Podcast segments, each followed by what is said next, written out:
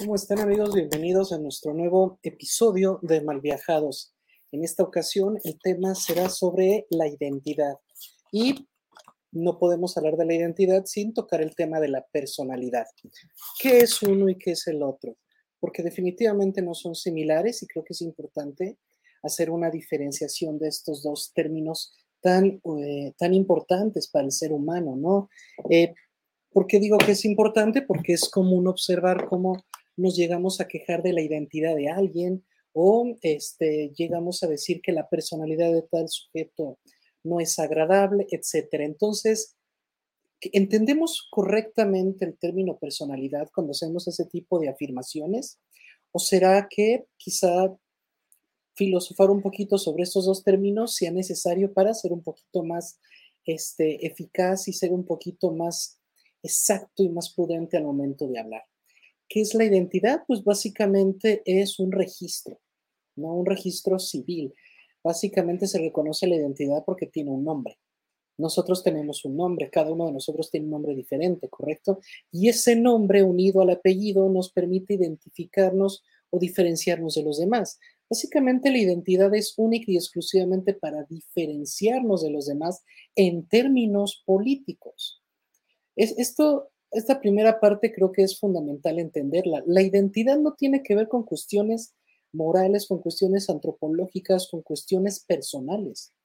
La identidad es una, eh, es una etiqueta pública que queda registrada ante alguna institución, ¿correcto? Cuando nosotros somos llevados de bebés al registro civil para que se nos ponga nuestro nombre, nuestro apellido y se nos dé eh, algún código, algún número, ahí es donde se empieza a formar la identidad, ¿correcto? Lo mismo pasa cuando, no sé, tenemos algún apodo, algún mote, ¿no? Mm, mm, ya sea que lo elijamos o no, pero es la forma en que nos diferenciamos de los demás. De la misma manera, cuando tramitamos nuestra credencial para votar, también tiene un número, un, un código especial, ¿no? Aquí en México tenemos además la CURP, etcétera todo este tipo de números, ah, incluso cuando entramos a la escuela, ¿no? Que también nos dan una matrícula. Todo este tipo de, de nombres o de códigos es la identidad y básicamente sirve, repito, para diferenciarnos de los demás. Fuera de ahí, la identidad no tiene eh, ninguna otra relevancia en términos filosóficos, única y exclusivamente en términos políticos. Únicamente nos sirve, repito, para diferenciarnos de los demás. Lo que se conoce como robo de identidad, pues es eso, cuando roban tus datos.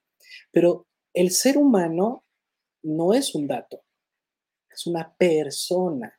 Por lo tanto, creo que hemos estado eh, cometiendo el error de confundir identidad con personalidad. Cuando nosotros lo que debemos de concentrarnos es en nuestra personalidad y no en la identidad. ¿Correcto? Entonces, la identidad únicamente es un conjunto de datos, ¿no? Que dan cierta información pública sobre el sujeto. Mientras que la personalidad sí tiene diferencias que tienen eh, que ver con cuestiones personales o culturales. Entonces, ¿qué será la personalidad? La personalidad no es un nombre. La personalidad no tiene nada que ver con cómo te llamas. Es muy posible que tu nombre, aunque tenga un significado eh, histórico, un significado etimológico, eso no significa que tú estés condicionado, determinado a cumplir con, la, eh, con el origen de la palabra, de tu nombre.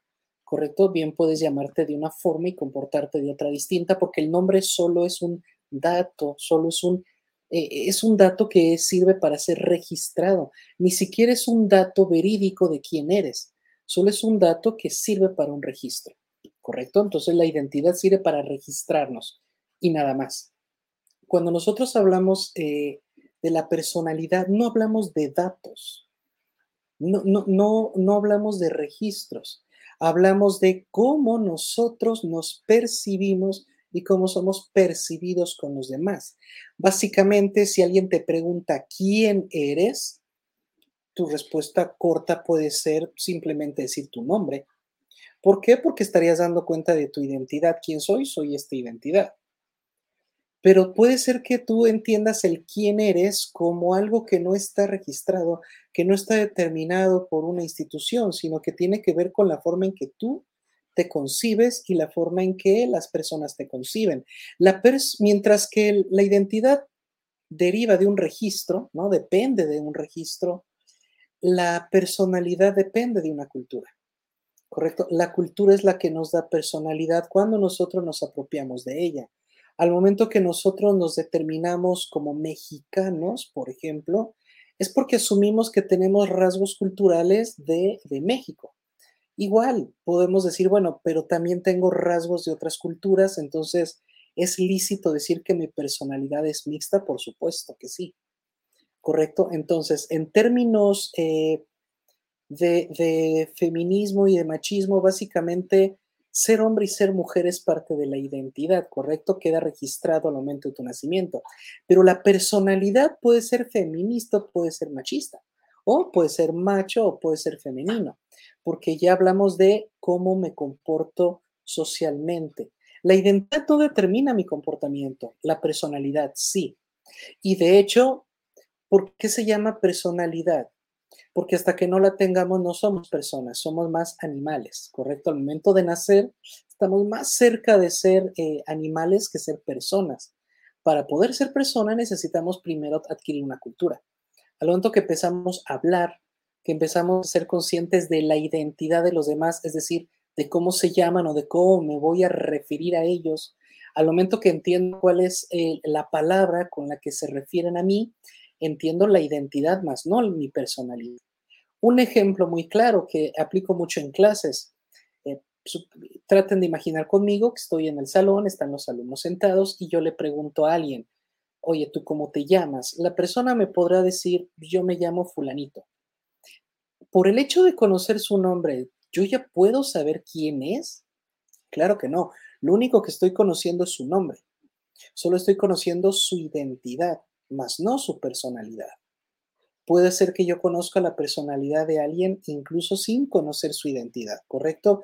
Puede ser que antes de conocer el nombre de alguien yo ya lo haya visto eh, en algunas reuniones, lo haya, yo he visto cómo convive con los demás. Entonces la personalidad tiene que ver con comportamientos, mientras que la identidad simple y sencillamente tiene que ver con datos que son registrados. ¿De acuerdo? Entonces, la identidad no puede ser un problema filosófico o no puede ser un problema que requiera una consultoría a un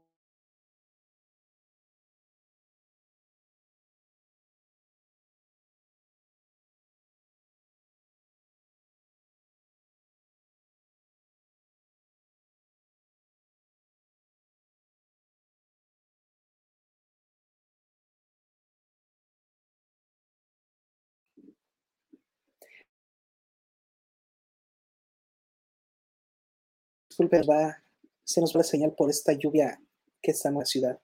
Les comentaba que, dado que la identidad es únicamente un registro ante una institución, pues no tiene ninguna relevancia moral o personal. A menos, y aquí es donde ya empieza a, haber una relación entre la identidad y la personalidad. ¿Qué ocurre cuando mi personalidad se ve atacada a través de que me quieran eh, modificar, cambiar o alterar mi identidad. ¿A qué me refiero? A los famosos eh, apodos o al bullying.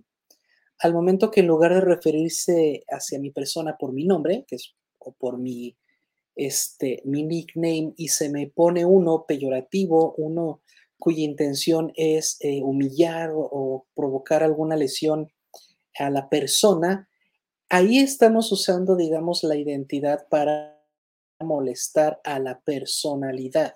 ¿Por qué? Porque tú dices, pero si mi personalidad es una, ¿por qué entonces me están eh, cambiando? ¿Por qué no me aceptan como soy? ¿Por qué la necesidad o la necesidad de cambiar mi nombre, de cambiar y, atacarme poniéndome eh, apodos? Cuando básicamente yo creo que de lo que se trata es de mi personalidad, no de la identidad, ¿correcto? Entonces estos temas son interesantes porque ahí sí la personalidad por supuesto que cabe como un tema filosófico y por supuesto que puede ser atendido para la consultoría filosófica. los temas de la personalidad son muy complejos. Tú no, puedes tener problemas de identidad, a menos que tengas problemas eh, legales. Pero en términos eh, filosóficos, lo que sí puedes tener son problemas de personalidad. Es decir, si la personalidad es básicamente la forma en que tú te apropias de la cultura, cada persona, cada ser se apropia de la cultura de manera distinta. Por eso es que las personalidades no son iguales. Claro, habrá quienes me, me comenten que los genes forman parte de cómo me apropio de una cultura. Y es cierto, y no lo vamos a, negar. Pero obviamente al no ser genetistas, al no ser eh, científicos, no nos vamos a, concentrar en esa parte, sino en, el, en la parte cultural, en la parte teórica nada más. Entonces, tener un problema de personalidad implica que la forma en que yo me apropio cultura, esa pequeña porción cultural que tomé para definirme, entra en choque, entra en un conflicto ya sea con las personalidades de otros, es decir, con otras apropiaciones culturales o con la cultura misma. Supongamos entonces que tenemos una persona, eh, por poner un ejemplo, un chico que nace en una, en una familia machista, ¿qué ocurre cuando él tiene eh, otra forma de, de, pensar y no quiere ser machista. O más común, cuando crecen en una religión, una familia que tiene una religión pues, así familiar, y la persona decide no creer en lo mismo. Este choque cultural ha llegado a provocar lesiones personales, lesiones no éticas, que se derivan en crisis o eh, neurosis no éticas. ¿De dónde vienen? Vienen de un choque cultural, de que no hay un respeto, no hay una aceptación por la personalidad de los demás. Es muy común que, uno trabaje por eh, crear una personalidad y hereda dentro de esa personalidad todos los conflictos con las otras personalidades, lo cual tenemos que reflexionar porque no todas las personalidades tienen que ser aceptadas, estamos de acuerdo, pero tampoco se trata de llevarle el pleito y de llevarle la, eh, contraria a todas y decir que solo tu personalidad es la correcta. Otro problema es que a veces queremos que nuestra personalidad sea eh, no solo aceptada, sino valorada o hasta imitada por los demás. Y, eso es un problema porque, porque habría de ser. La personalidad es, perdón si, si suena a cacofonía, la personalidad es personal, no universal. Entonces, si personalidad es mía, entonces no debo de pensar que todos deben de estar de acuerdo o todos deben de eh, darla de la forma en que yo la valoro. Al contrario, la personalidad debe siempre de incluir cierta flexibilidad para poder irse modificando. La personalidad no es estática. Si bien es cierto que la identidad parece ser estática porque parece ser que te ponen el nombre y con ese mueres, tampoco eso es cierto. Hay personas que se han llegado a cambiar el nombre, personas que incluso usan nombres artísticos. Es muy posible cambiar tu identidad, cambiar ese pequeño registro, ese dato con el que te van a identificar del resto. Básicamente la identidad es como una marca, ¿correcto? A pesar de que hay muchas marcas de refresco, eh, reconocemos eh, que no todos saben igual viendo el color o el logo de la marca, ¿correcto? Esa es la identidad, lo que nos permite separarlo del resto, ¿correcto? El ser humano, a diferencia del ejemplo que puse del refresco, no es una cosa. Si fuéramos un producto, no existiría ni siquiera la palabra personalidad. Entonces sí la identidad serviría para reconocernos y entonces nuestro nombre y nuestro apellido nos identificaría y nos definiría. Pero el ser humano, repito, no es una cosa. El ser humano es el único que puede crear personalidad. Por lo tanto, en tanto que es el único ser que puede tener personalidad, es el único ser que además de tener una identidad, tiene otro diferenciador que es su personalidad. Por ejemplo, yo me llamo Miguel y puedes ponerme junto a cinco o seis Migueles más, pero somos distintos los seis. ¿Por qué? Porque aunque tengamos la misma identidad, que sería el mismo nombre, incluso podríamos ser los seis mexicanos, los seis de Morelia, los seis incluso filósofos, y aún así seríamos distintos, porque la personalidad es lo que nos hace diferente, diferente de una cosa, porque las cosas con una identidad es suficiente. ¿Correcto? Por ejemplo, nosotros sabemos reconocer la diferencia entre un perro y un gato. Olvídate solamente de la cuestión física, su comportamiento es muy diferente. Por lo tanto, no necesitamos hablar de algo así como una personalidad de estos animalitos. Su nombre, su identidad, ya incluye cómo se comportan, ¿correcto? Hablamos de que el gato es curioso, el perro mueve la cola cuando está contento, punto. En, la en el mismo nombre está la, eh, el comportamiento, la definición de la cosa. Por lo tanto, identidad y comportamiento son lo mismo. Pero el ser humano no. Al ser humano le puedes poner una identidad y su comportamiento puede ser distinto. ¿No? Por ejemplo, México es un país que ha tenido una formación histórica y cultural muy mixta. México es un país que de verdad capta, aprende y se adapta a prácticamente todo. Y todas las modas, casi todas las modas las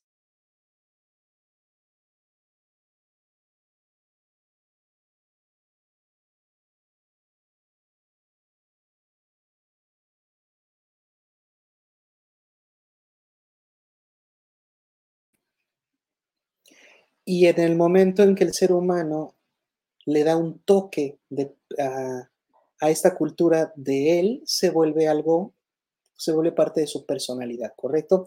Disculpen que me trae otra vez, se volvió a ir la señal, me distraje un poco. Pero siguiendo esta idea, si fuéramos cosas, nuestra identidad supliría la personalidad, porque la identidad sería la definición de lo que somos.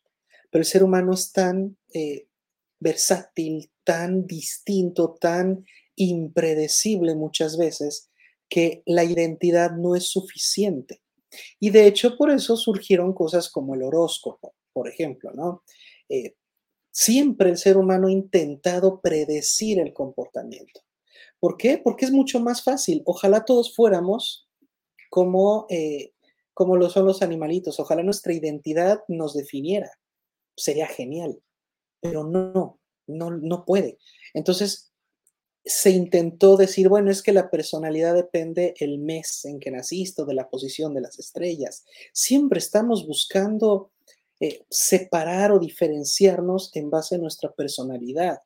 Y es que esto es así. Cuando nosotros entramos a una escuela o cuando entramos a un grupo social nuevo, identificamos más o menos los que son como nosotros y nos juntamos con esas personas. Buscamos personalidades afines, ¿correcto? ¿Por qué? Precisamente porque queremos evitar un choque cultural.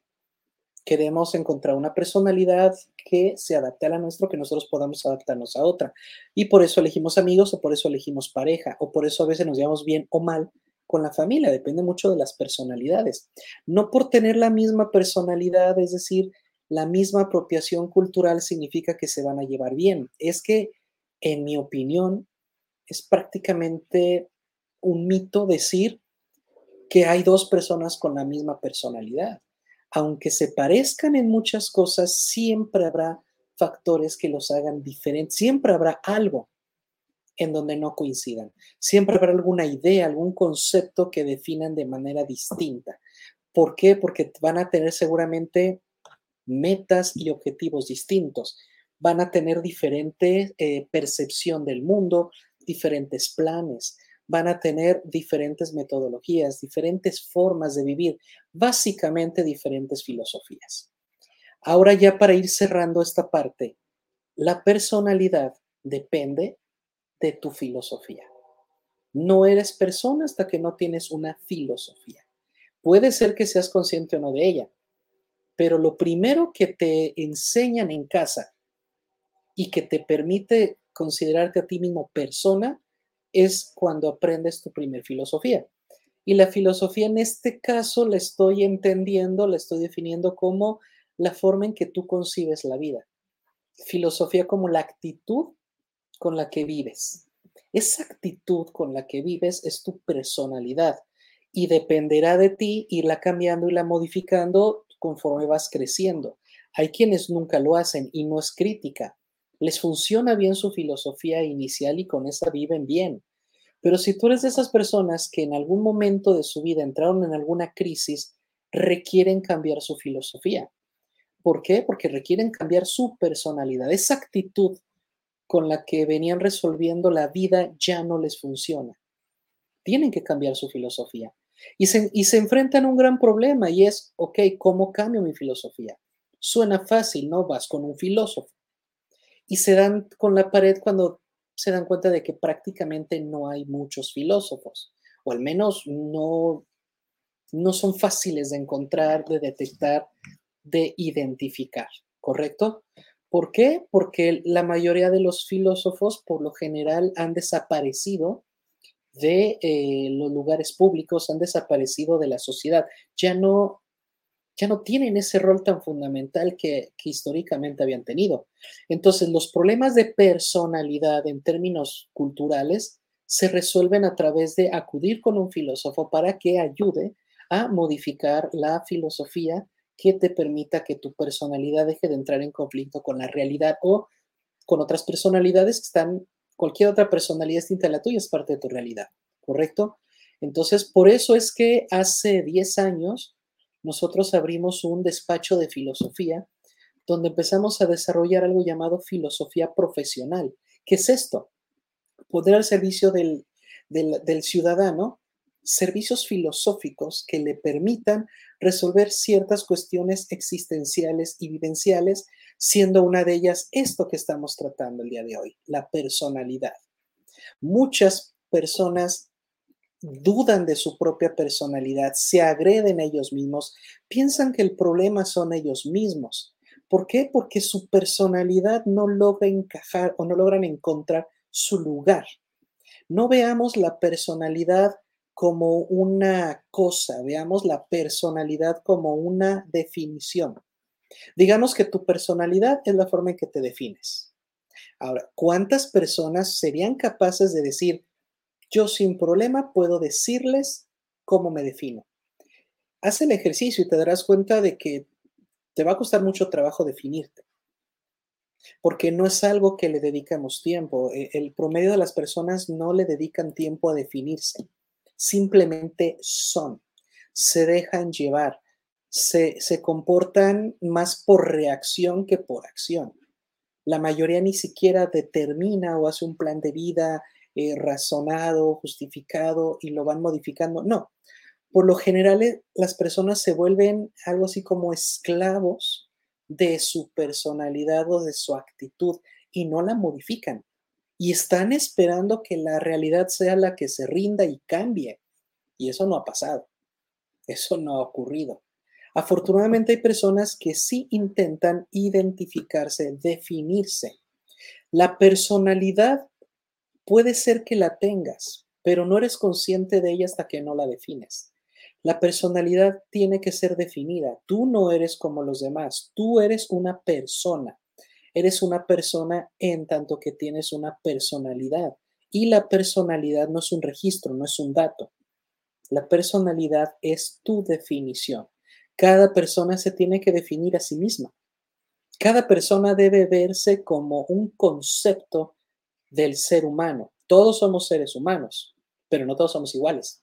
Es decir, este gran concepto, este macro llamado ser humano, tiene que ser definido, tiene que ser separado del gran universo del, del concepto humano para reconocernos como seres distintos a los demás.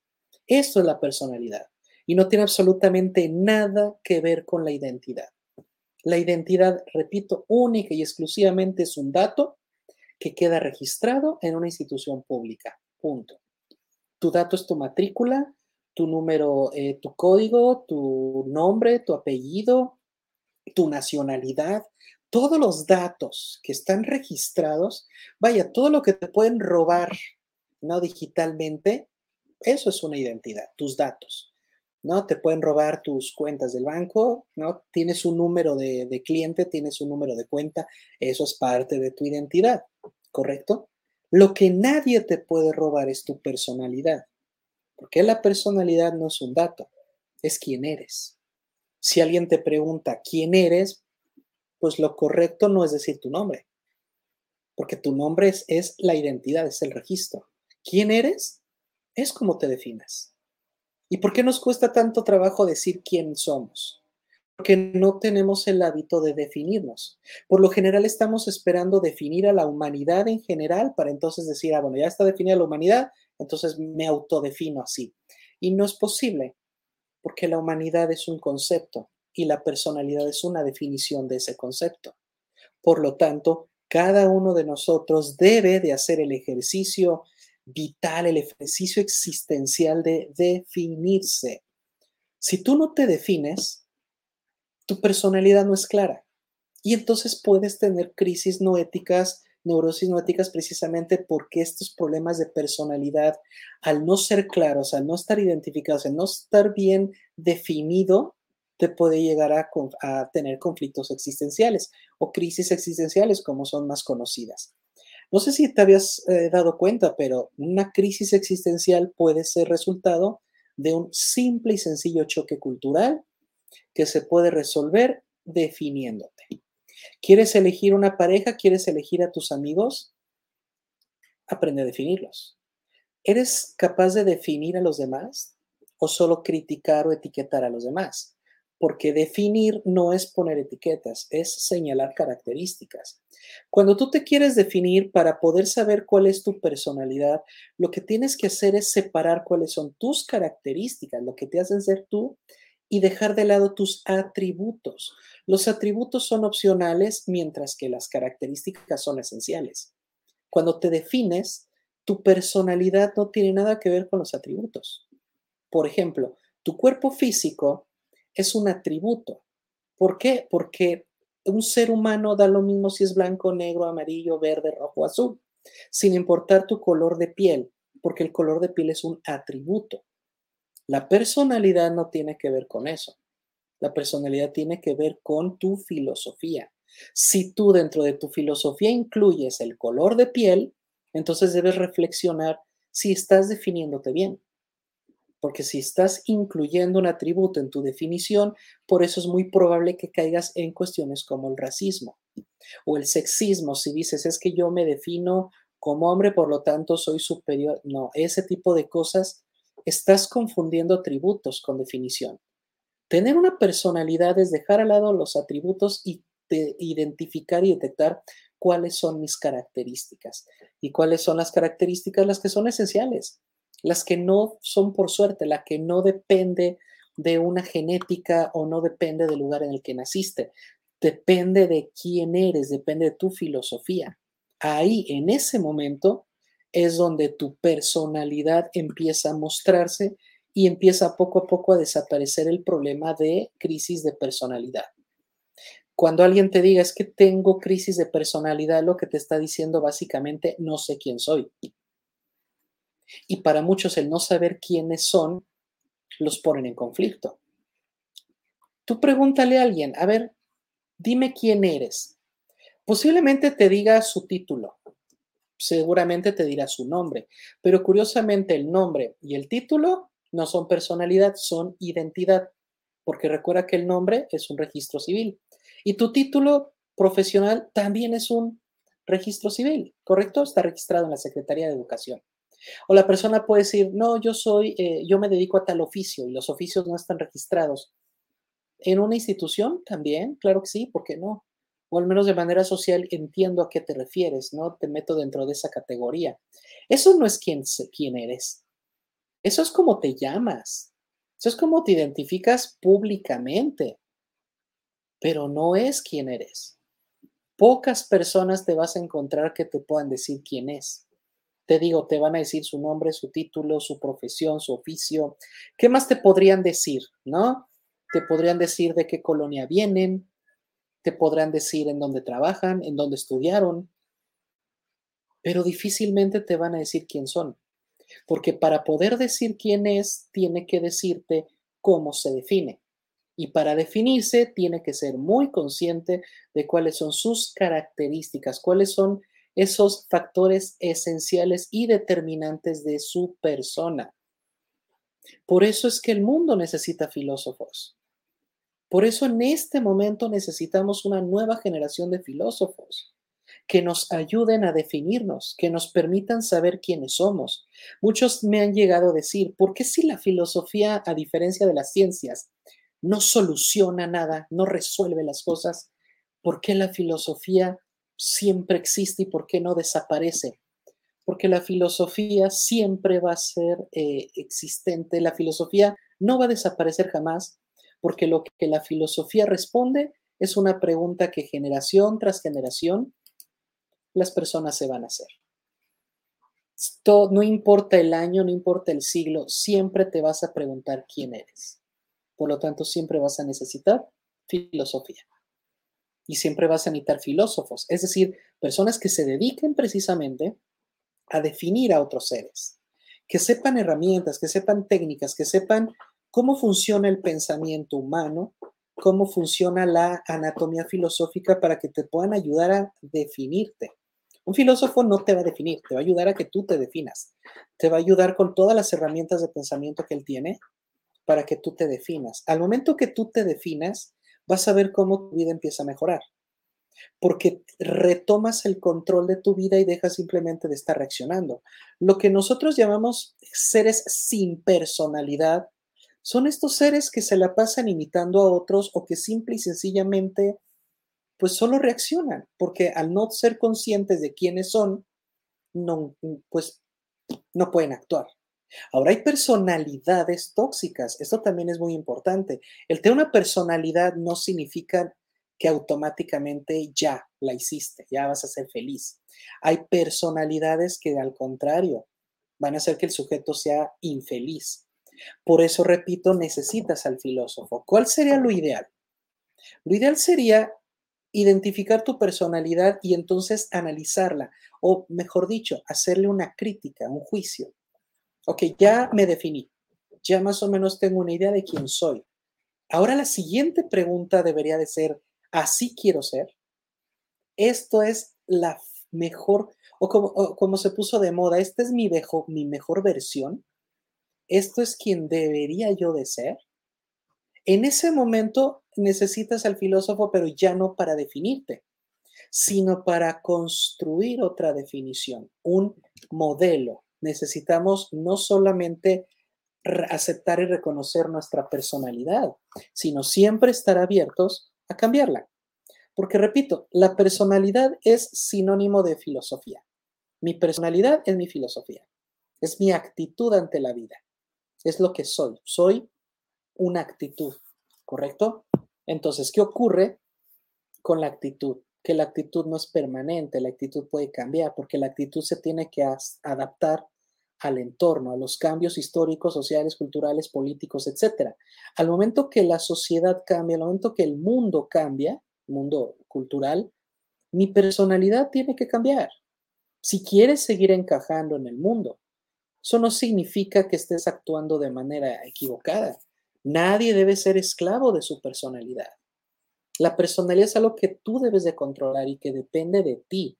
Ya hemos grabado hace, hace unos meses un podcast sobre la importancia del control. Te invito a que lo revises en Spotify, en Amazon Music, en Google Podcast, en Apple Music. Ahí, ahí está. Y precisamente hablábamos de la importancia del control. Quien no controla las cosas quién sabe dónde llega. No, no tiene ni siquiera una dirección, ¿correcto? Entonces, el hecho de tener la personalidad identificada es solo un paso. No ha resuelto todo. Tener claridad sobre tu personalidad es el primer paso. El siguiente paso es cambiar. Y mira, no te preocupes por echar a perder tu personalidad. Hay una forma muy buena en la que nosotros no, nos evitamos el estar experimentando, cambiando personalidad y cambiando o adoptando filosofías que no nos funcionen. Y es encontrando un modelo. La personalidad es, se optimiza, la personalidad se, se vuelve algo genial cuando busca un modelo, cuando busca un modelo virtuoso, un ejemplo, alguien a quien parecernos. Y afortunadamente a lo largo de la historia tenemos muchísimos ejemplos de modelos a los cuales podemos aspirar. Y te estarás preguntando, bueno, pero si aspiro a un modelo y lo adapto y lo copio, entonces mi personalidad no es mía porque estoy adoptando la personalidad de alguien más. Y la respuesta es no, porque es imposible que hagas una copia, una calca. Seguramente tú le darás tu estilo, porque ese modelo que tengas está ubicado en un contexto y el tuyo es diferente. Por lo tanto, no hay manera en que realmente sean iguales. A diferencia de los nombres, que en ocasiones hay, se están repetidos, bueno, las personalidades no. Bueno, por mi parte sería todo. Este solo fue un primer acercamiento a la identidad y a la personalidad. Tenemos que seguir hablando de esto porque me gustaría compartirte algunos casos que he tenido en mi consultorio de pacientes que han tenido o, han compartido con nosotros sus problemas de personalidad. Me gustaría compartirlos con, ustedes e irles eh, mostrando cómo los resolvimos. Y te, repito que si lo que buscas es una asesoría, una consultoría filosófica, pues puedes escribirnos, ponte en contacto con nosotros y con mucho gusto te agendamos una cita y te ayudamos a resolver tus problemas filosóficos. Por mi parte sería todo. Muchísimas gracias y nos vemos la próxima semana, el lunes, con el segundo programa de Memefilos, donde seguiremos reaccionando a los memes más populares de las redes sociales. Parte sería todo. Muchas gracias. Bye.